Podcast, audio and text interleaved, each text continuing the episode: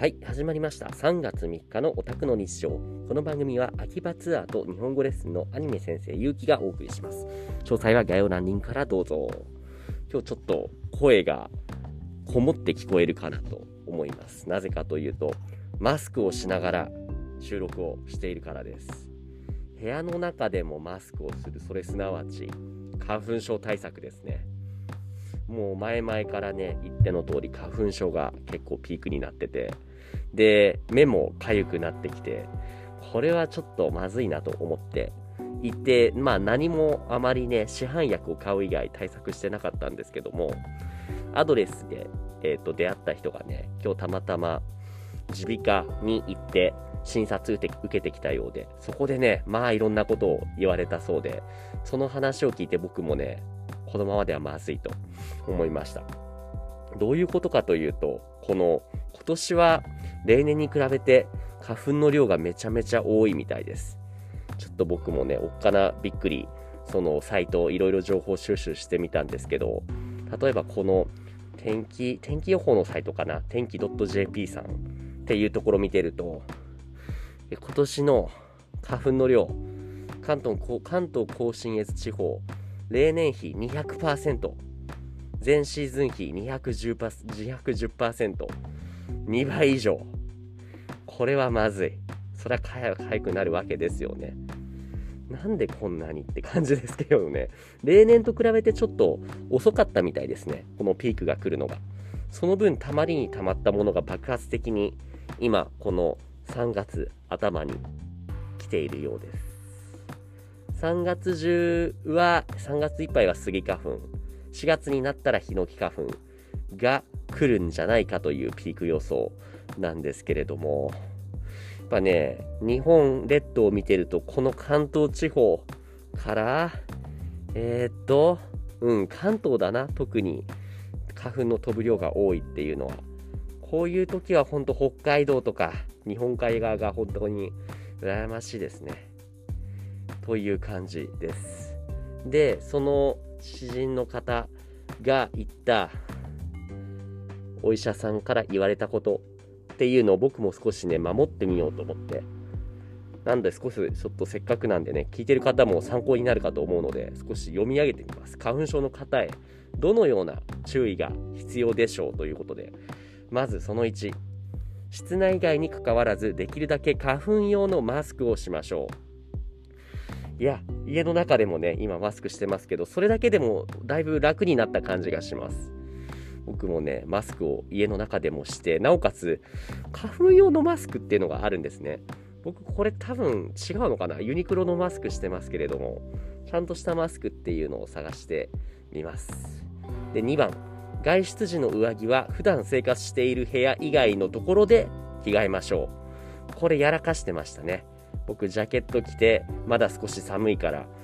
行動してましたけどもそのままそのジャケットで部屋の中入ってましたがもう今日からジャケットは部屋の外にハンガーにかけることにします。で3番上着は必ず前を合わせてきましょう。ボタンを閉めて着ろってことですね。ジャケットとかファスナーとか。かっこつけて前開けずにちゃんと閉めます。で4番帰宅時はうがい洗顔手洗いを忘れずに。うがい手洗いはね、いつもやってますけど、それに合わせて洗顔。これ確かに顔についた花粉、洗い落とすの大事だと思うので、これもやります。で、5番、洗濯物や布団を外に干さない。窓を開けっぱなしにしないように。いや昨日思いっきり外で干したし、なんなら一昨日ぐらいは日光浴しようと思って外にベンチ置いてちょっと30分ぐらいぼーっとしたけどやっぱめちゃめちゃ痒かったっすねそれ当たり前かって話ですけども。6番、室内を時々水拭きしましょう。かなり効果が期待できます。僕もこのかなり効果で期待できるとのことで今ね、早速水拭きしてみました。これで実際、今のところいい感じだけど、明日になっても効果続くかどうか、要チェックですと。で、7番、ペットと一緒に寝ないように。いや、ここはさすがに大丈夫です。ペット飼ってないから。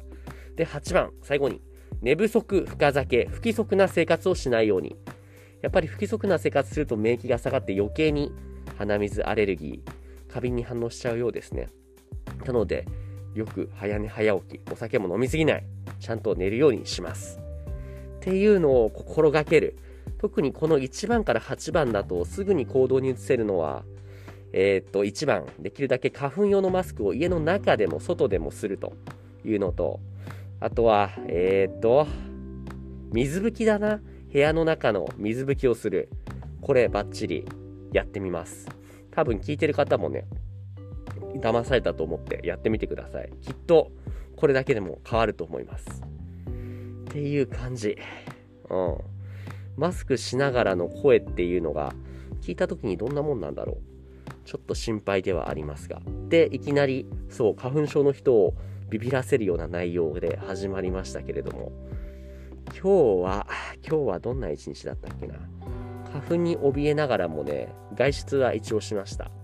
そうだ、えっ、ー、と、話したっけな？前にその僕がシェアしてもらっている車のエンジンが上がっちゃって、どうやらそのエンジン自体に問題があるってことで交換する必要があるって聞いて、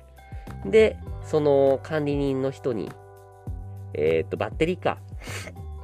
エンジンじゃなくてバッテリー上がり、バッテリーごと変えてもらって運転できるようになったので行ってきたんですけれども、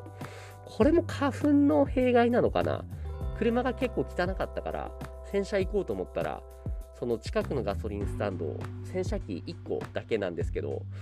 なんかね、行ったら2時間待ちって言われて えーって、もうなんかよく見たら確かにガソリンスタンド中に車止まってて全部これ洗車待ちですって言われて、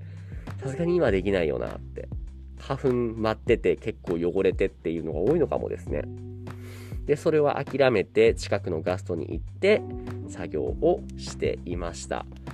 あのー、ガスト、今の時間帯、平日のこの昼間から午後ぐらいの時間帯って本当学生さん多いっすね。僕も昔思い出すとやっぱりファミレス行ってダラダラしてたし、一応勉強という体ではいたけれども、結局当時はずっとモンハン、モンスターハンターやってたな。今日いた子たちはね、割とね、しっかり勉強していました。やっぱファミレスっていう文化はね、日本ならではですね。この面白いなって思うのが、海外のゲストさんとか、海外の日本語を僕が教えている生徒さんとかと話してると、日本のね、いいなって思う文化、いろいろあるんですよ。その日本の部活動、なかなかないからそれいいなと思うとか、日本の制服、あんな可愛いの着てないからいいなとかいうのと同じレベルで、ファミレスっていう文化が、そのドリンクバーを飲みながら、その放課後を過ごすっていう文化が面白いなって、それやってみたかったなって聞くこともね、ちょくちょくあるんですよ。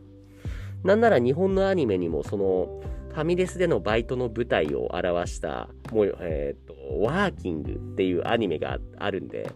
それを見ている人とかも特にあんな感じでファミレスでバイトしてみたいなって思う人が多いみたいですね。僕は残念ながら学生時代ファミレスバイトっていうのはしたことないんですけども確かになんか楽しそうですよね。そこから恋愛発展したりとかめんどくさいお客さんの対応したりとかそういうのちょっと経験してみたいなって学生時代やりたかったけどもなんだかんだでやってないことっていうのは僕たち日本人が感じる以上に国を越えると頑張ってもそもそもにそういう環境が存在しないっ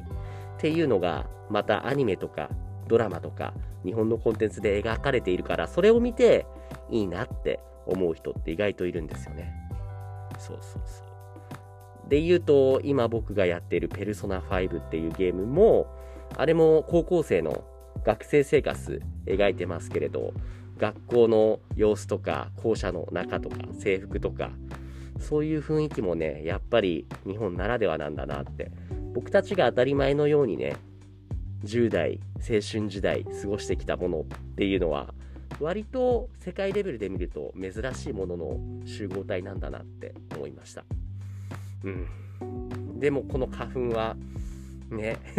花粉関係ないか。こんなに花粉多いのかな他の国もそもそも。僕、カナダに行ってる時ってそんなに花粉症頻発しなかったと思うんですよ。特にバンクーバーってあの雨が多いところにいたからそうだそれのおかげもあってか多分花粉はね猛威を振るってなかったんじゃないかなってそうそう日本ほんとね四季に四季がしっかり分かれていて、美しい国って言われますけれども、こればっかりはね、花粉ばっかりは。だからもうちょっとさっき話した水拭き、あと室内マスク、これはバッチリやろうと思います。で、えっと、そのね、知り合いが言われたお医者さんから聞いたこととしては、もうね、花粉症になる前、花粉症が厳しい人は、ピークが来る前に病院来ないと、もうそのシーズン、もう手遅れだと思った方がいいと言われたらしいんですよね。具体的には今もう3月ピークじゃないですか。一月前の2月ぐらいからちゃんと病院に来て薬を飲んでおけばピークに出ないんですって、花粉が。花粉の症状がね。ちょっとね、来年それ覚えていればですけれども、しっかりやろうと思います。はい。っていうところでね、そう、花粉症の方には、ちょっと必聴、ぜひ試してほしいっていう情報も込めた今日の日報ラジオでした。はい、今日は以上になります。ありがとうございました。おやすみなさい。